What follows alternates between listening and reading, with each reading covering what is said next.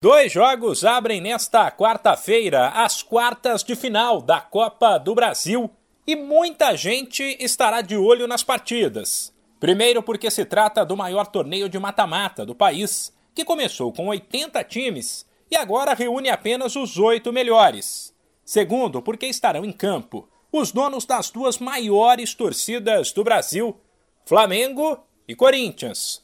Nove e meia da noite no horário de Brasília o Maracanã estará lotado para um duelo de rubro-negros, Flamengo e Atlético Paranaense, duas das principais equipes do país, tanto que seguem vivas na Libertadores e na Copa do Brasil, além de estarem no G6 do Brasileirão. Sem esquecer que o Flamengo está com o furacão engasgado desde a Copa do Brasil do ano passado. O time carioca foi eliminado pelo Paranaense na semifinal com direito a uma derrota doída no Maracanã por 3 a 0. Se nesse jogo não há favorito, a mesma coisa não pode ser dita sobre o outro duelo da noite. Também às nove e meia, o Corinthians visita o Atlético Goianiense.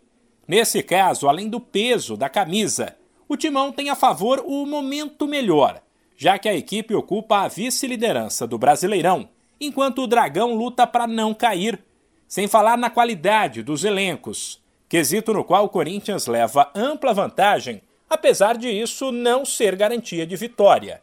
As quartas de final da Copa do Brasil seguem na quinta-feira, com mais dois jogos.